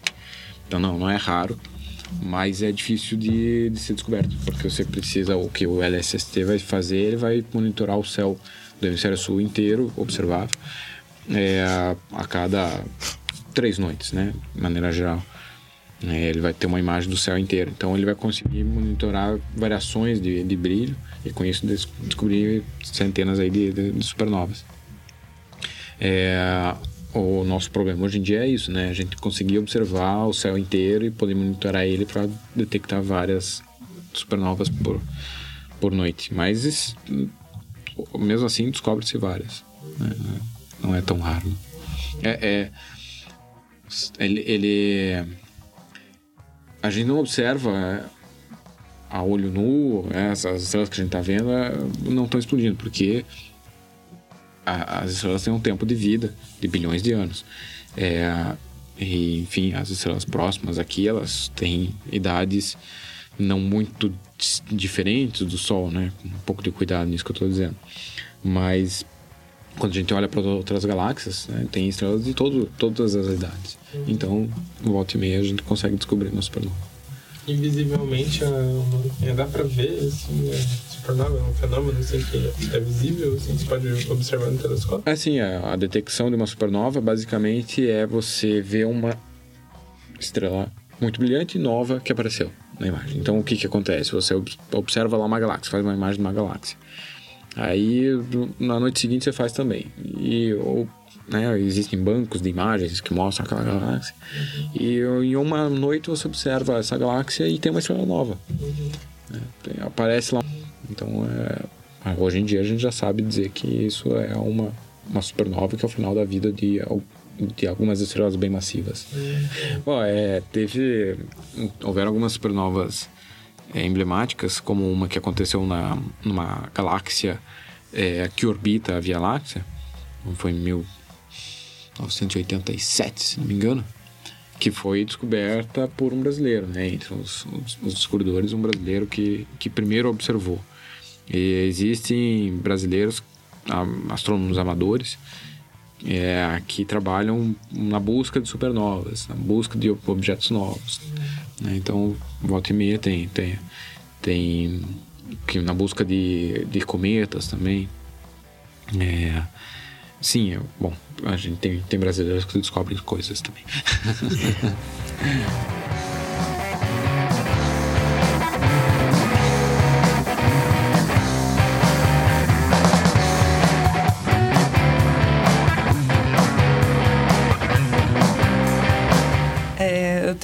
umas 1.500 perguntas. É, eu vou perguntar uma coisa que não tá escrito na pauta, tá bom? É só tudo bem. porque vocês estavam falando de anos-luz, tem objetos que a gente ainda não vê. Eu queria saber como que faz, como que chegou no cálculo da idade do universo. Tem. É, a gente vai pelo universo observável. Então começa, podemos começar por aí, né? Então você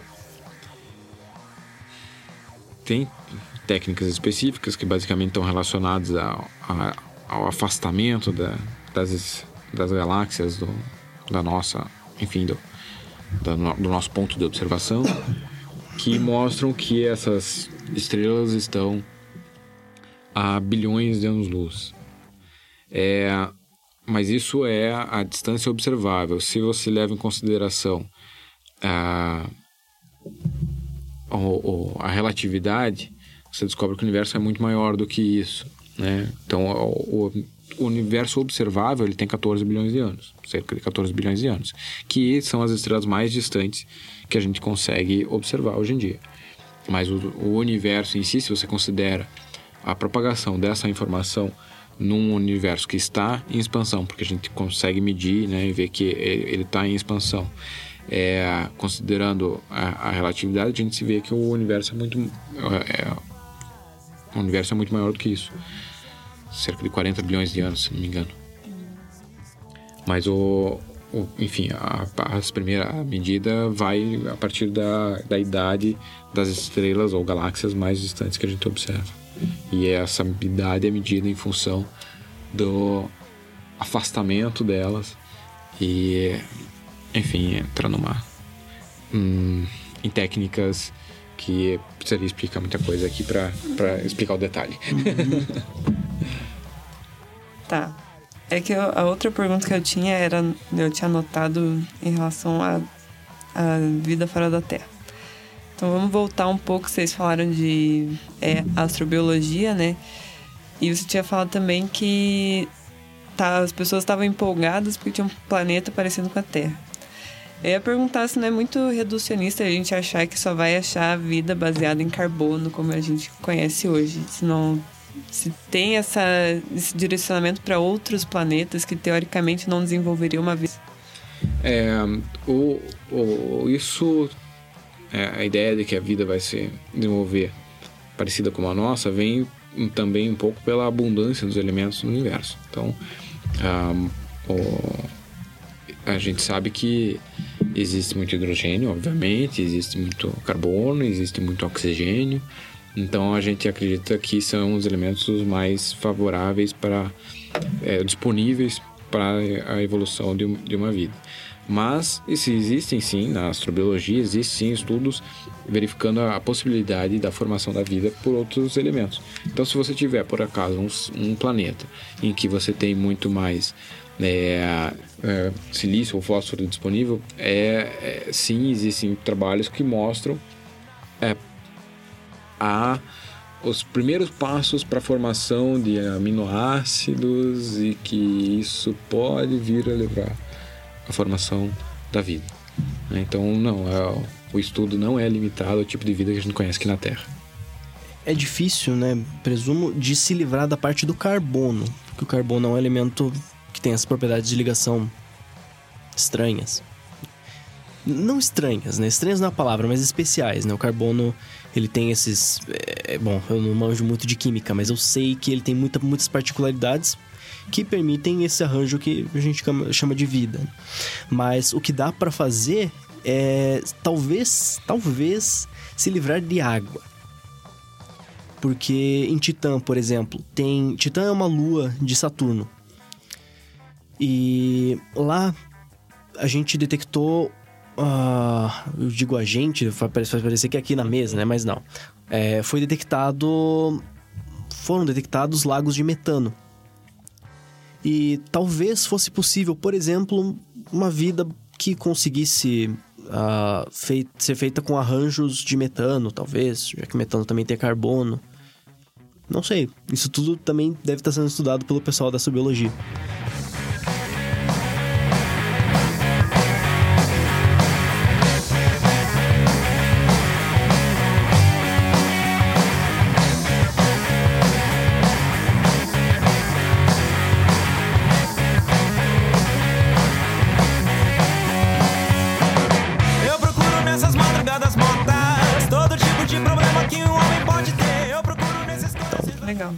Agora a gente pode. Vocês podem dar uma dica cultural de alguma coisa que vocês gostem. Não precisa ser da área, mas se quiser ser da área, pode ser também.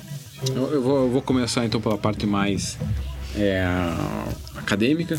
Então, eu acho que para quem quiser aprender um pouco mais de, de astronomia, é, de maneira um pouco mais, mais formal, né?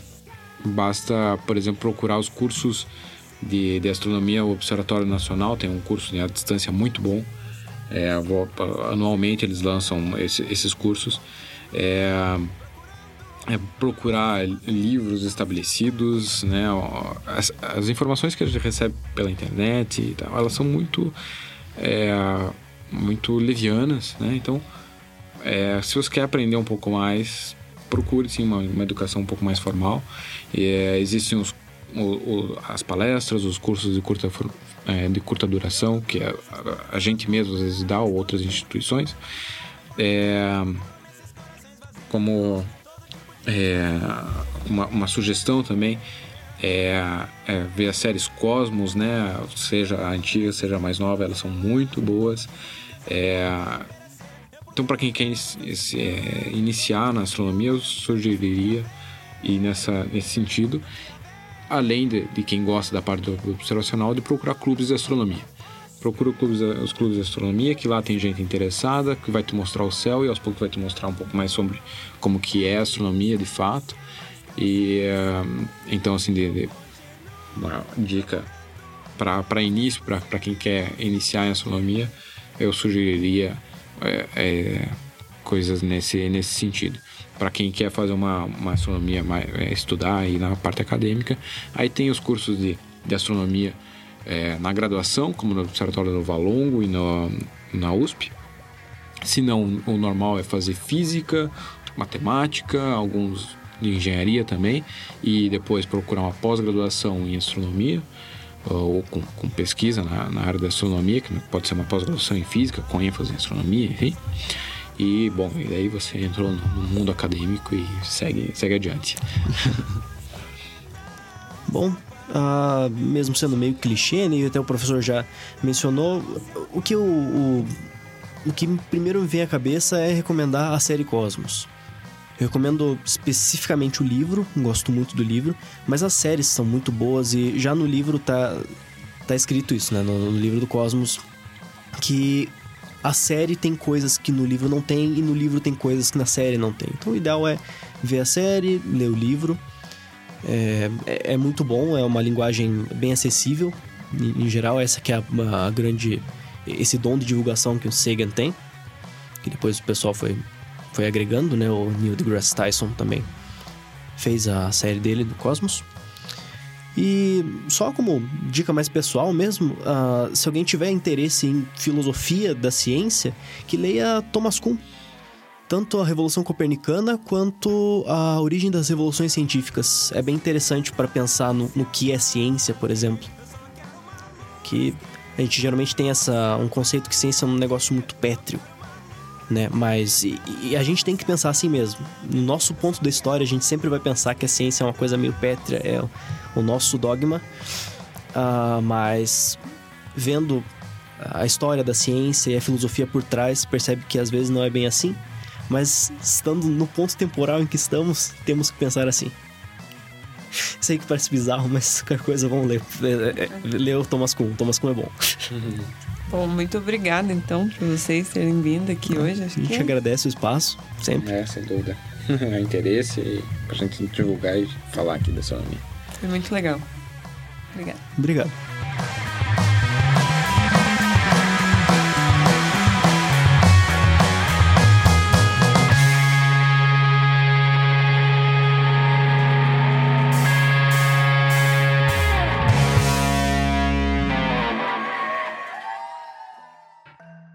De mim, o Polifonia é produzido pelo Renan de Oliveira e a Luciana Marque, sob orientação do Carlos Pegurski. A gente gostaria de agradecer a participação do professor Felipe e do Vinícius. Agradecemos também a Coted por emprestar o estúdio para a gravação e a banda Caneco de Madeira por ceder as músicas. Por fim, agradecemos a todos que ouviram e compartilharam o nosso programa. Beijinhos de luz.